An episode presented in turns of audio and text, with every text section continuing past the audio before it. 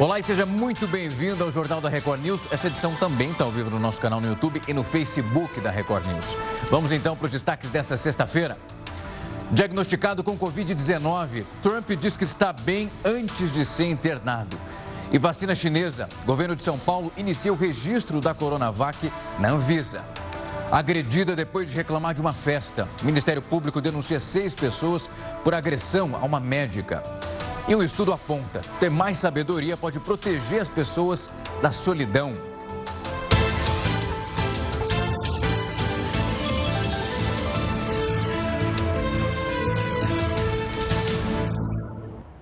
Você vai ver agora que um estudo está apontando que os gatos não desenvolvem a Covid-19, mesmo quando eles são infectados pelo vírus.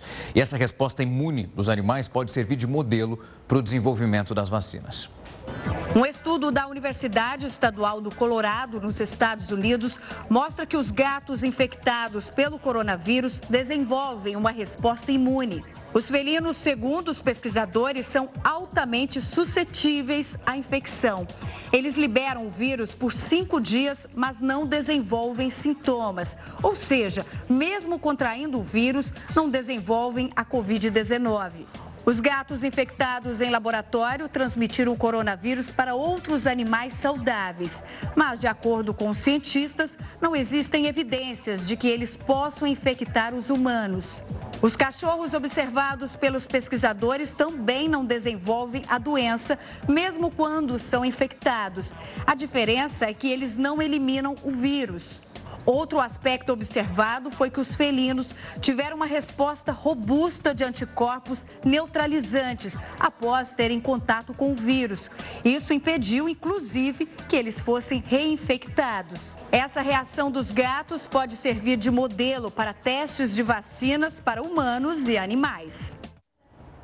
Estudos preliminares da Coronavac, aquela vacina chinesa, em parceria com o Instituto Butantan, já foram encaminhados para a Anvisa.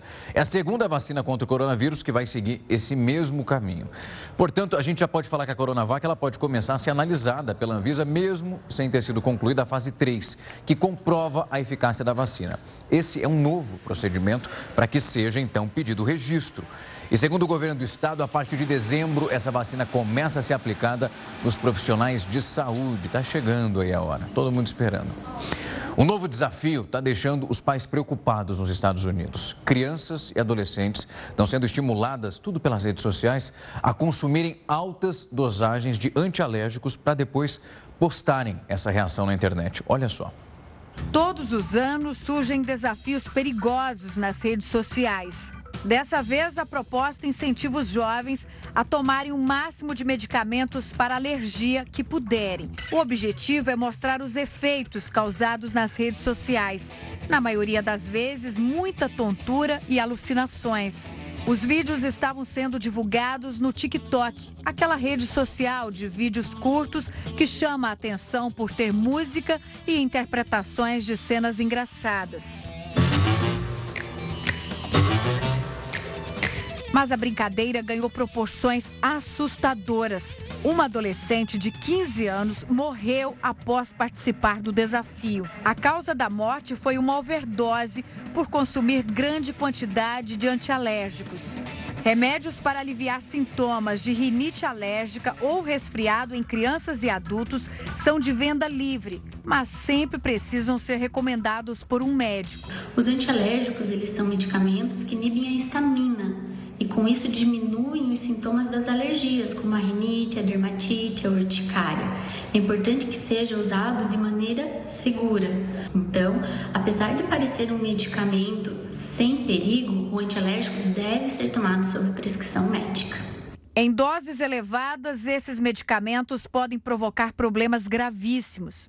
Quanto maior a dose, maior a sua toxicidade e risco de intoxicação sonolência importante, desmaio, confusão mental, problemas no fígado, problemas nos rins e até a rabdomiólise, que é a destruição da musculatura, que faz com que seja liberado na corrente sanguínea uma quantidade grande de toxinas e proteínas que fazem com que evolua com insuficiência renal. Após a morte da adolescente, que não teve a identidade revelada, os conteúdos foram retirados da rede. A empresa também desativou as hashtags que mencionavam a brincadeira para evitar que a ideia se espalhe ainda mais. O desafio começou no início do ano. Três adolescentes foram levados às pressas para o hospital após participarem. Uma tem 14 anos e chegou a tomar 14 comprimidos de uma só vez. A jovem se recuperou e pôde voltar para casa. Mas somente agora um alerta em relação aos antialérgicos de venda livre foi emitido pela agência que regula medicamentos nos Estados Unidos. A instituição pede que os pais deixem os remédios longe do alcance das crianças e dos adolescentes, especialmente durante a pandemia, para evitar que eles façam esses experimentos perigosos. É sempre preciso manter o diálogo com os filhos, principalmente ali em relação ao uso da internet. O Ministério Público do Rio de Janeiro denunciou seis pessoas que agrediram uma médica. Ela reclamou de uma festa no auge da pandemia. As imagens são terríveis. O repórter Pedro Paulo Filho tem mais informações para a gente. Uma boa noite para você, Pedro. Oi, Rafael, boa noite para você, boa noite a todos. Olha, eles foram denunciados por lesão corporal grave que prevê penas de até cinco anos de prisão. Para lembrar o caso, a médica Ticiana das Zambujas, de 35 anos, foi atacada em maio, perto da casa dela, aqui na zona norte do Rio. Recebeu socos, pontapés e ainda chegou a ser jogada no chão. Na época, a médica atendia pacientes do coronavírus e, ao voltar de um plantão, não conseguia dormir por causa do barulho de uma festa onde os agressores estavam. Ela então danificou o carro de um deles. A médica teve um joelho quebrado e também ficou com uma série de hematomas pelo corpo. Está se encaminhando para ser feita algum tipo de justiça. Eu acho que a gente precisa sentir que em algum momento o, o, o, o bem vai prevalecer. A justiça tem até cinco dias para decidir se aceita ou não a denúncia. Rafael. Obrigado pelas informações, Pedro. Sérgio Hacker, que é prefeito de Tamandaré, em Pernambuco, teve os bens bloqueados pelo Tribunal de Justiça do Trabalho. O Sérgio é marido de Sari Mariana, Corte Real, é aquela mulher que ficou responsável pelo filho da empregada que acabou deixando o garoto entrar dentro de um elevador sozinho. Após esse episódio, o Miguel acabou caindo do prédio e morreu. A primeira-dama foi denunciada por abandono de incapaz e o Sérgio teve os bens bloqueados no valor de até 2 milhões de reais por dano moral à coletividade. Ele é acusado de usar o dinheiro público para pagar salários de três empregadas domésticas que estavam trabalhando para a família. E voltou a valer hoje a decisão do Conselho Nacional do Meio Ambiente, que havia revogado aquelas resoluções de proteção às áreas de mangues e também às restingas. Quem tem as informações para a gente é o repórter Yuri Ascar, que vai explicar o que está valendo agora. Boa noite, Rafael. A decisão é do desembargador Marcelo Pereira da Silva, do Tribunal Regional Federal da Segunda Região ele derrubou uma liminar de primeira instância que havia suspendido as mudanças. O magistrado atendeu o recurso da Advocacia Geral da União e considerou que a pauta foi amplamente discutida, que a suspensão das resoluções teve como base o Código Florestal Brasileiro em vigor e que manter a liminar representaria uma intervenção judicial indevida na competência do Executivo.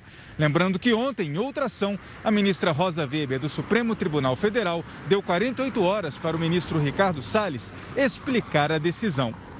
Rafael. Obrigado pelas informações, Yuri. E uma notícia caiu como uma bomba hoje. O presidente dos Estados Unidos, Donald Trump, foi levado para um hospital militar conhecido como Walter Reed, isso em Washington, para o tratamento da Covid-19. Segundo o comunicado oficial da Casa Branca, essa decisão ela foi tomada por cautela e Trump vai continuar trabalhando nas dependências desse hospital. Antes de embarcar para lá, o presidente Trump gravou um vídeo. Nessa gravação que você está vendo, ele agradece o apoio de todos, disse que vai ao hospital para fazer uma avaliação que é mais detalhada. Disse que está se sentindo bem bem e que vai garantir só que está tudo certo. Sobre a saúde da primeira, da primeira dama, perdão, Trump disse que ela também passa bem nesse instante. Para analisar essa internação do presidente Trump, como isso vai impactar na corrida eleitoral, eu vou conversar agora com o Leonardo Trevisan. Ele é professor de Relações Internacionais da ESPM e vai trazer os detalhes Professor, obrigado pelo tempo e a disponibilidade. Essa notícia pegou todo mundo de surpresa, por mais que já se tinha ali o diagnóstico. A gente teve um debate essa semana. O que, que vai afetar a partir de agora? Porque o Trump ia fazer um monte de comício. é, você já colocou a questão central, Rafael, né? Vai haver uma reviravolta com um forte prejuízo logístico para a campanha. Mas não é só isso, né?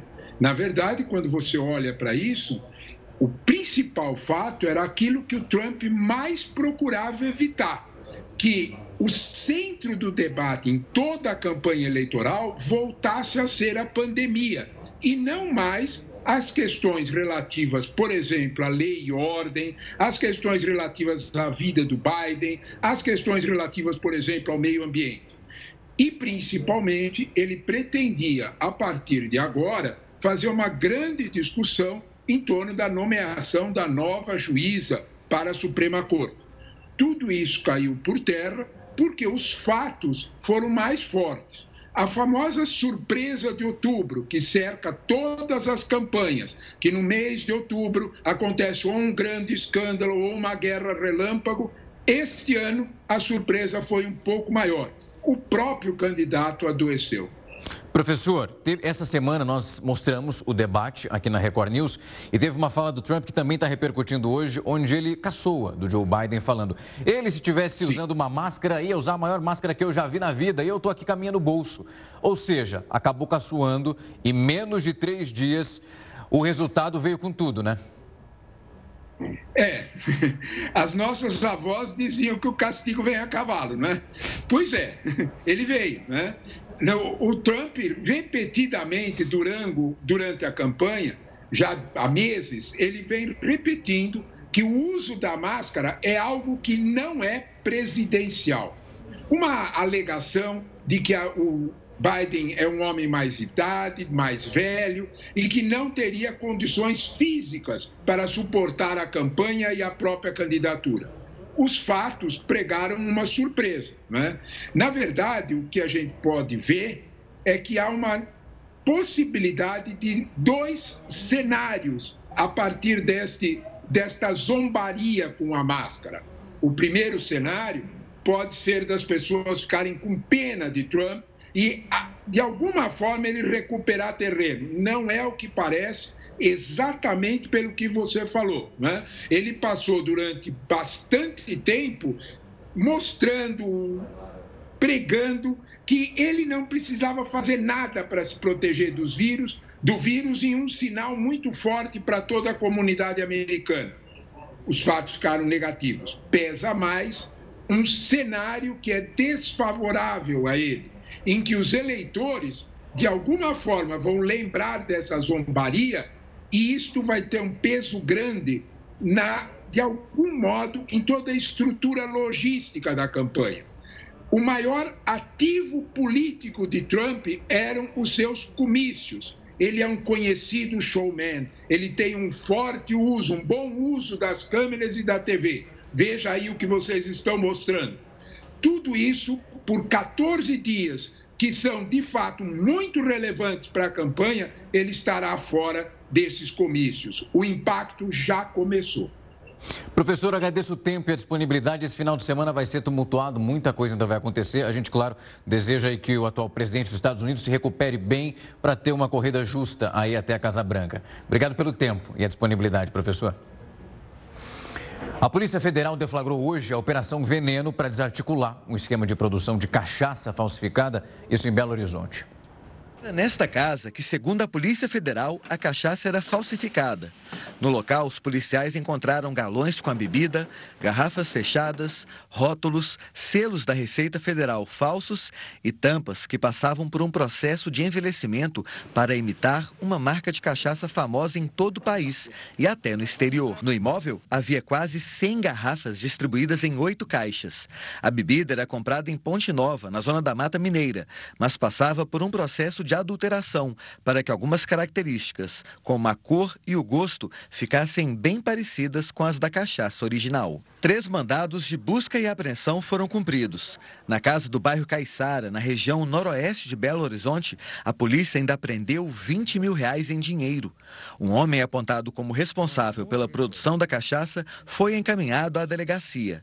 Em outro endereço, no bairro Bom Sucesso, no Barreiro, outra pessoa foi conduzida. Segundo a Polícia Federal, a cachaça falsificada era vendida há pelo menos quatro anos. Os suspeitos podem ser denunciados pelos crimes de falsificação, corrupção, adulteração ou alteração de substâncias e produtos alimentícios. A pena pode chegar a oito anos de prisão e multa. A cachaça original é fabricada em Salinas, no norte de Minas, desde a década de 40. A cachaçaria é pioneira na produção da bebida artesanal. Uma garrafa chega a custar mais de 600 reais. Mas há edições especiais que já foram produzidas e são vendidas em média por 5 mil reais. A polícia descobriu o esquema de falsificação e a origem da bebida clandestina após dois meses de investigações. Uma pessoa que comprou a cachaça percebeu a diferença e fez a denúncia. Até a cachaça estão falsificando. 13 milhões e 500 mil pessoas estavam desempregadas no Brasil na segunda semana de setembro. Na semana anterior, eram 13 milhões. Esse índice subiu 14,1%. Entre os empregados com carteira assinada, houve uma leve alta. Agora são 82 milhões e 600 mil brasileiros. Esses dados eles foram divulgados hoje pelo IBGE. E você sabe qual é o país que paga o maior salário mínimo do mundo? Brasil que não é, né? Mas quem vai contar para a gente desvendar esse mistério é o HB, que já vai chegar aqui para contar essa história. Heródoto, boa noite para você. A gente está longe desse ranking, né? Imagino. Exatamente. Agora, o, rapaz, você vê que hoje está sempre tô sem paletó porque eu não estou aguentando o calor aqui, rapaz. Heródoto, ó, tá para fritar ovo no chão. Falei, hoje eu vou ficar sem o paletó porque eu estou na frente da luz ainda, está muito mais quente. Mas, ó, Rafa, é o seguinte: o país que uh, tem o maior salário, salário mínimo do mundo, vamos mostrar aí na nossa, na nossa telinha, só para o pessoal ver. Tem duas informações aí importantes que você pode lá. É o maior salário mundo do mundo. Genebra, como todo mundo sabe, é uma cidade, é um cantão da Suíça. Então, o salário mínimo lá é 25 mil reais. Quantas horas o cidadão trabalha por semana lá? 41 horas por semana. José, mas é muito caro, é muito alto o salário lá, porque as coisas são caras em Genebra. Realmente são. São realmente. Você vai dizer, não, lá um cafezinho deve custar umas 3, uns 3 euros. É verdade. Agora, se você vai num aeroporto aqui em São Paulo e compra uma média com um pãozinho de queijo daquele, daquele, daquele mineiro, você vai pagar 3 euros também, só que a gente paga em real. Agora, veja outra coisa interessante. O nosso, olha embaixo quanto é o nosso salário mínimo. R$ 1.045. Portanto, o deles é 24 mil reais acima do nosso. E nós trabalhamos mais. Nós trabalhamos 44 horas por semana, ou seja, 8 eh, horas por dia e mais 4 no sábado, dá 44. O que é que eu quero chamar a atenção de você? Quem é que decidiu pagar o tal salário de 25 mil reais? Tá vendo? Foi feito um referendo. Desculpa, eu não devia ter escrito referendo aí. Eu deveria ter escrito plebiscito. Não, não é? Eles lá chamam de referendo, o que a gente chama aqui de plebiscito. Então, foi plebiscito. Perguntaram para a população de Genebra: podemos pagar 25 mil reais? A população disse: pode, por esse motivo foi aprovado. Agora, vamos comparar com outros países do mundo. Nosso, nosso, nosso salário é de mil reais, 1.045. No Canadá, salário mínimo, sete pau e meio. Nos Estados Unidos, 5 mil reais. A Argentina é um pouquinho maior do que nosso, é 1.185 reais. Só o México paga mais ou menos metade do nosso. Aliás, eu fiquei surpreso com essa notícia aqui. O salário mínimo no México é de apenas 560 reais. É verdade, é verdade que você tem sempre que comparar com o custo de vida, claro, sem dúvida alguma. Mas por aí você tem uma ideia de como é calculado o salário mínimo no mundo. Outro detalhe interessante, Rafa, é o seguinte: em alguns países do mundo, o salário mínimo é pago por hora. Ele é calculado por hora, depois multiplica pelas horas que você trabalhou. O nosso não, o nosso é bloco. 44 horas vale R$ 1.045. Quem sabe, não, não é? A gente faz aí um plebiscito e aumenta aí o salário mínimo. Eu acho que está meio difícil, mas em todo caso, não custa a gente prestar atenção no que está acontecendo aí fora, viu, Rafa? Não custa sonhar, né, Heroto? Por enquanto está de graça, seja em real ou em euro, ainda sonhar está compensando. Daqui a pouco a gente conversa mais. Até. Até mais. Nessa sexta-feira, o Conselho Nacional de Justiça aprovou uma resolução que prevê a possibilidade de que condenados que se autodeclararam lésbicas, gays, bissexuais, transexuais, travestis ou intersexo cumpram a pena em presídios onde existem aquelas alas separadas para os grupos. Essa medida também vai ser aplicável para adolescentes que estão cumprindo uma medida socioeducativa. Vai caber aos juízes informar aos direitos e também aos presos e avaliar o local desse cumprimento da pena. A gente vai então agora com a opinião do colunista Rodrigo Constantino. Muitos ainda alimentavam certa esperança. Não é possível, Bolsonaro não vai adiante com essa escolha estapafúrdia, absurda. Um desembargador do Piauí que ingressou pelo quinto constitucional, indicação de Dilma, que foi contra a extradição do terrorista comunista Cesare Battisti, que liberou lagostas para os ministros do STF e que é um camarada do centrão fisiológico. Essa ser a primeira indicação de Bolsonaro para o Supremo? Como assim? Só que o pesadelo é real. A indicação agora é oficial. E por mais que alguns insistam no benefício da dúvida, dando um crédito ao presidente, que deve saber o que está fazendo, a imensa maioria está bem decepcionada e com toda razão. A reação nas bases de apoio ao governo é a pior possível e não poderia ser muito diferente. Tudo isso fica ainda pior quando lembramos que o presidente americano Donald Trump, suposta inspiração de Bolsonaro, acaba de indicar Amy Barrett para a Suprema Corte e essa é a sua terceira indicação, todas excelentes, com um perfil conservador e sério. Alguém da esquerda ou do sistema está condenando a escolha por acaso? Pois é, isso é tudo que precisamos saber para constatar o enorme erro de Bolsonaro, que vai custar muito caro e por anos, décadas. A turma, ao contrário, parece eufórica. O presidente acerta e erra, tem boas intenções, algumas restrições. E uma análise séria e independente deve levar tudo isso em conta. As críticas devem ser construtivas. No caso dessa escolha para o STF, a decepção é enorme justamente porque o estrago é duradouro quem votou em Bolsonaro tinha expectativas diferentes, sem dúvida. Hoje é o dia da condenação injusta. Você vai saber o que significa essa data no próximo bloco. Eu tenho uma entrevista para a gente entender o porquê é importante lutar para isso. Eu já volto. Jornal da Record News está de volta para falar que o presidente Bolsonaro sancionou uma lei que cria um cadastro nacional de pessoas que foram condenadas pelo crime de estupro. Esse documento ele vai reunir informações como características físicas, digitais, DNA, foto e endereço, tudo isso ligado ao condenado. Esse cadastro ele vai ser feito numa parceria com o governo federal e os estados e financiado com o dinheiro do Fundo Nacional de Segurança Pública. Com essa flexibilização das atividades, com a diminuição do isolamento social, o número de roubos aumentou nos meses de julho e também agosto. Esses dados são do Instituto de Segurança Pública do Rio de Janeiro. Dá só uma olhada no que a gente vai trazer. Os moradores desse condomínio convivem com um problema que está tirando o sono de muita gente: falta de segurança. Os assaltos acontecem a qualquer hora do dia. Para reduzir a preocupação no conjunto habitacional, foram necessários investimentos na segurança interna e externa. Nós investimos em câmeras de segurança, cerca elétrica, concertina, ronda motorizada, é, tudo para que o morador daqui se, se sinta seguro morando aqui dentro do condomínio. Dados do ISP, Instituto de Segurança Pública do Rio de Janeiro, mostram que em todo o norte fluminense houve um aumento nas ocorrências de roubos nos meses de julho e agosto. Segundo esse especialista, com a flexibilização nas cidades, as pessoas voltaram às atividades do dia a dia sem a devida preocupação com a própria segurança. A partir do momento que houve a flexibilização necessária, entendeu? as pessoas foram em grupos muito maiores para a rua.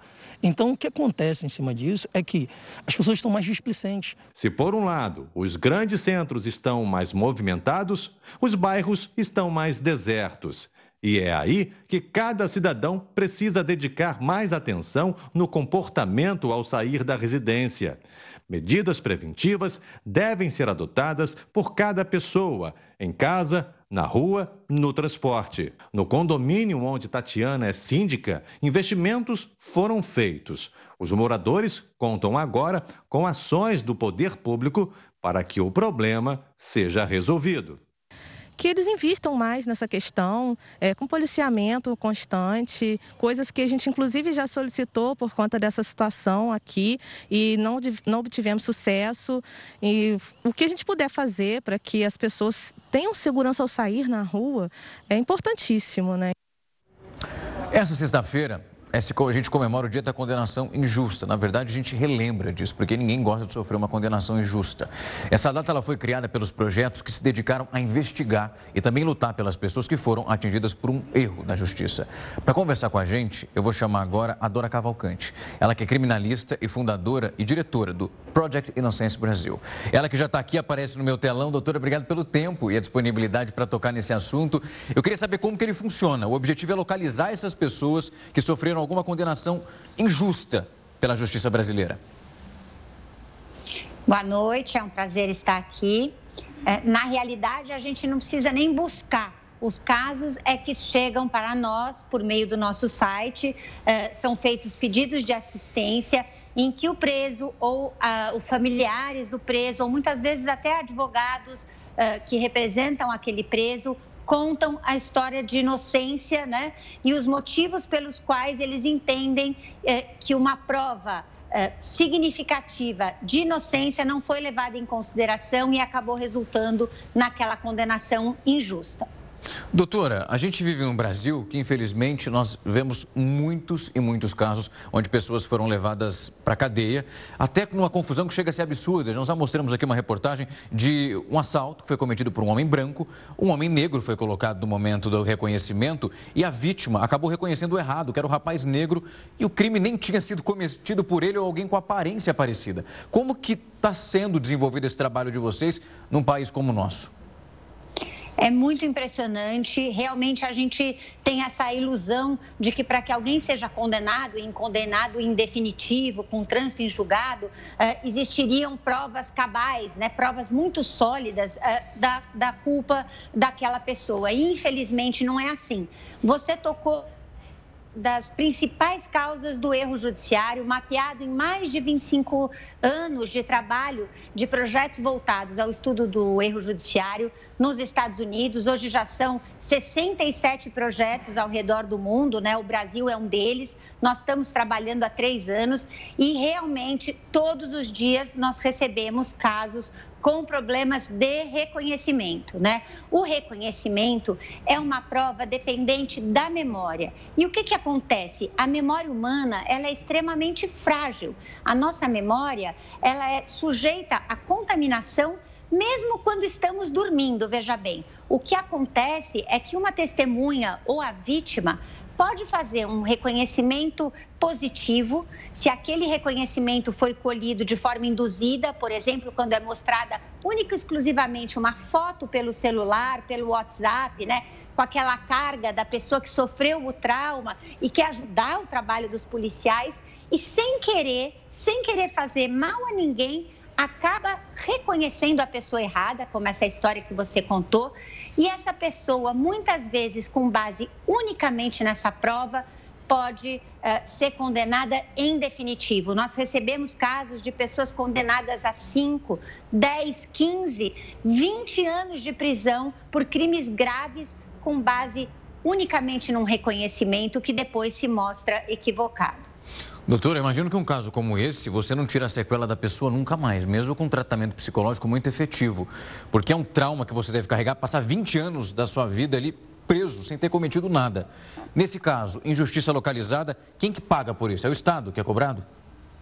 É, o dia da condenação injusta, ele é um dia muito importante para a conscientização em torno desse drama que é o erro judiciário, né? Condenar um inocente não interessa a ninguém, mas obviamente que isso tem que ser feito, tem que ser posto às claras. O Brasil precisa se encontrar com os seus dados, com os seus números. O trabalho das defensorias públicas é, vem sendo fundamental nesse sentido, trabalho que colhe estatísticas para que a gente possa ter os nossos próprios números. Hoje, o que eu posso contar é que nesses três anos de atuação aqui no Brasil, uh, pelo menos três uh, dos casos em que a gente uh, conseguiu inocentar alguém que esteve condenado injustamente envolveram falhas no reconhecimento. Uh, daí, até se chegar a uma percepção de reparação, devolver o tempo que alguém passa num presídio brasileiro é, é impossível. É por isso que a gente tem que cuidar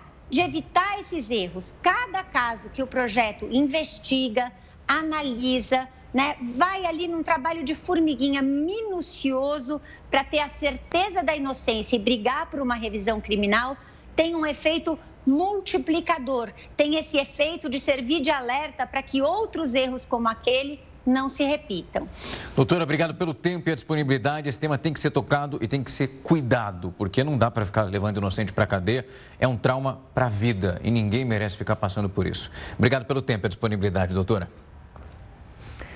Mulheres quilombolas encontraram na cerâmica uma oportunidade para transformar e também conquistar sua independência financeira, mesmo agora nessa pandemia que todo mundo está sentindo um impacto muito grande. Ao som da ciranda, as mãos habilidosas moldam uma tradição secular. Aos poucos, a argila ganha forma e as peças de cerâmica resgatam a cultura de um dos mais antigos quilombos, o de Bahia Formosa, em Búzios, na região dos Lagos.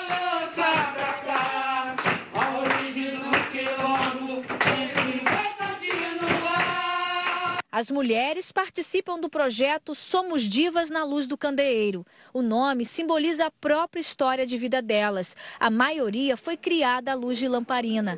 E a nossa intenção é de promover para a população brasileira a compreensão do que é o quilombo. A oficina de cerâmica tem pouco tempo, menos de um mês, mas já representa uma grande mudança na vida delas. A proposta é, além de resgatar a cultura afro-brasileira, fomentar a criatividade e a independência financeira de mulheres que moram em comunidades quilombolas. Era minha vontade, porque vem do tempo da minha avó então, todo momento que eu, eu, eu ponho a mão na cerâmica, eu estou aqui na argila, estou lembrando da, da, minha mãe, né, do meus, da minha avó. A iniciativa é em comemoração ao centenário de nascimento do pintor Carlos Esclia, patrono da Casa Museu, onde as quilombolas fazem a oficina. O artista teve uma forte militância contra a desigualdade social no Brasil. A proposta é que as divas candeeiras tenham uma complementação de renda com a venda das peças. Quando a gente soube dessa, desse projeto, ainda mais nesse período de pandemia, para a gente isso foi uma coisa muito importante, porque a gente, mesmo com essa pandemia, a gente tem que cuidar um dos outros. Então, para a gente foi muito bom estar participando desse curso.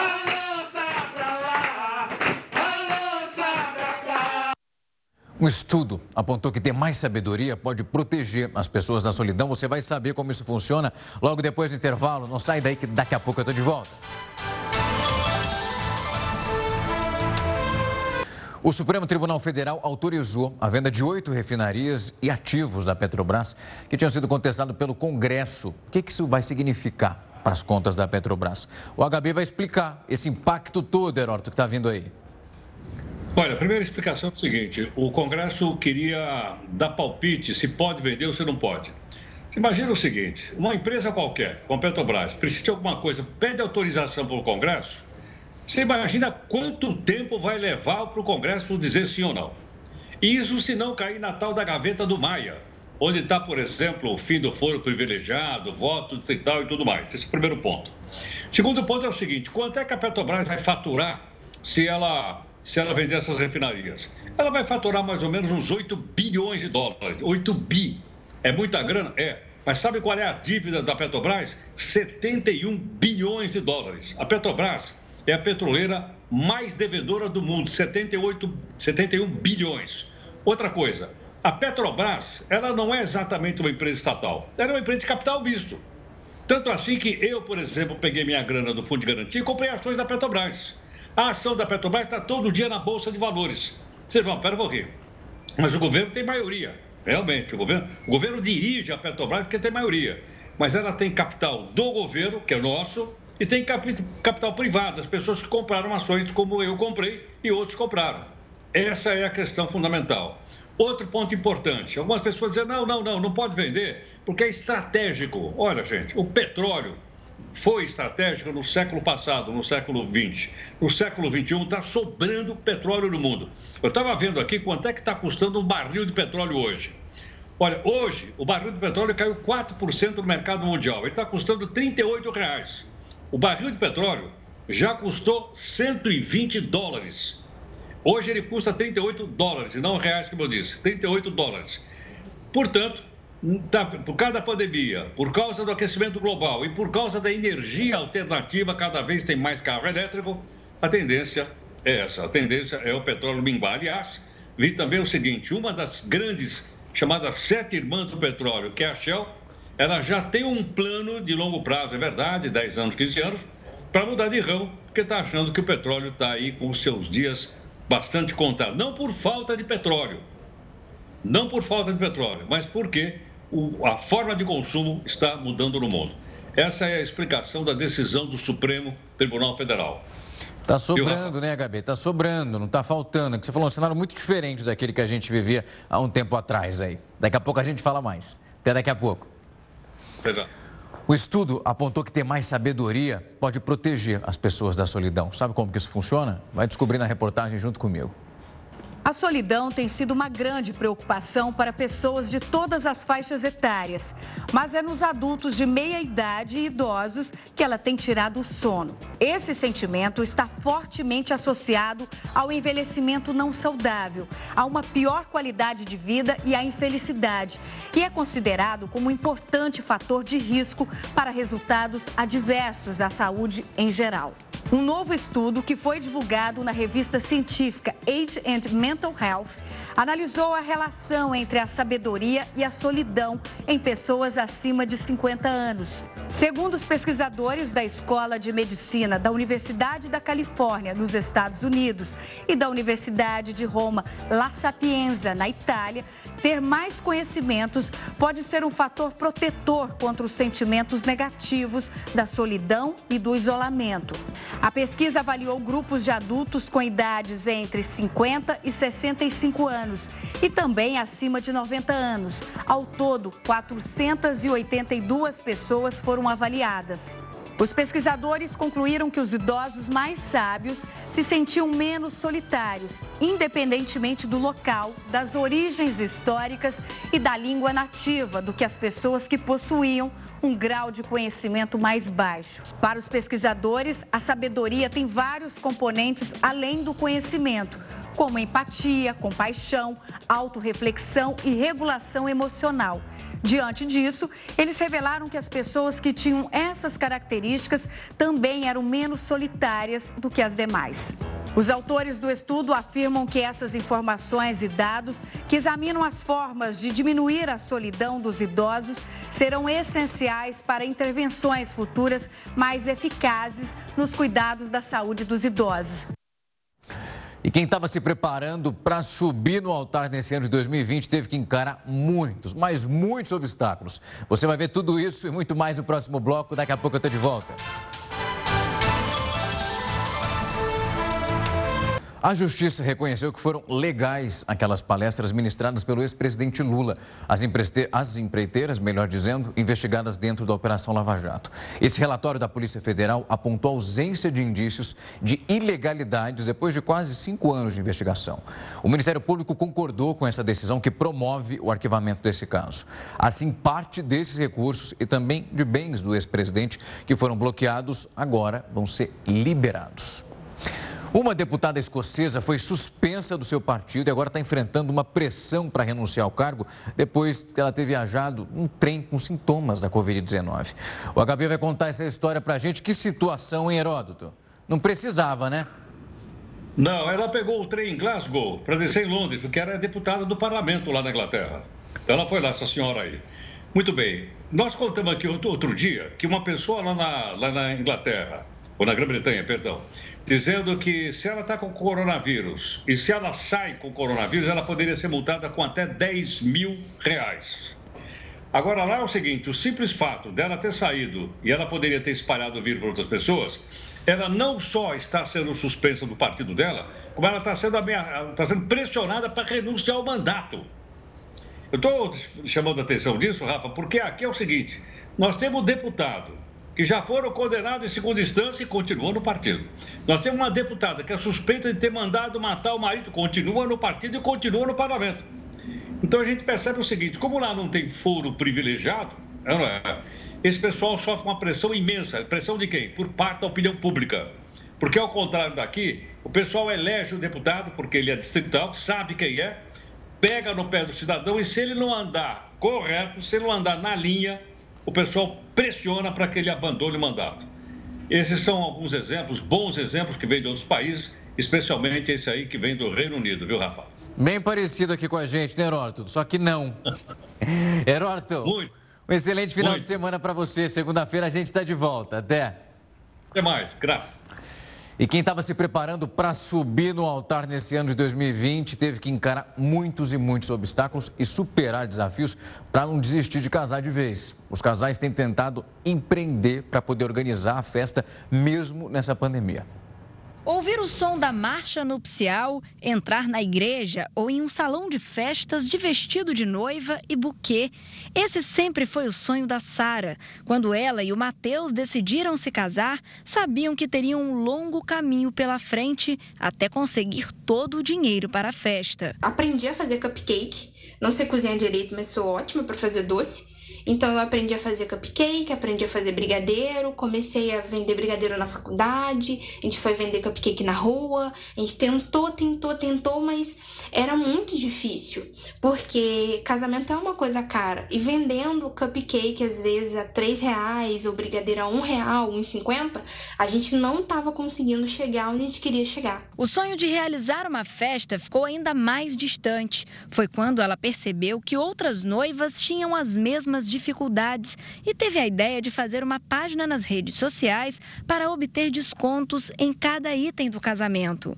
Foi aí que uma amiga me deu a ideia de fazer, mas sabe, sem compromisso algum. E eu falei: "Ah, quer saber, vou fazer, mas eu sei que não vai dar em nada". Fiz e deu.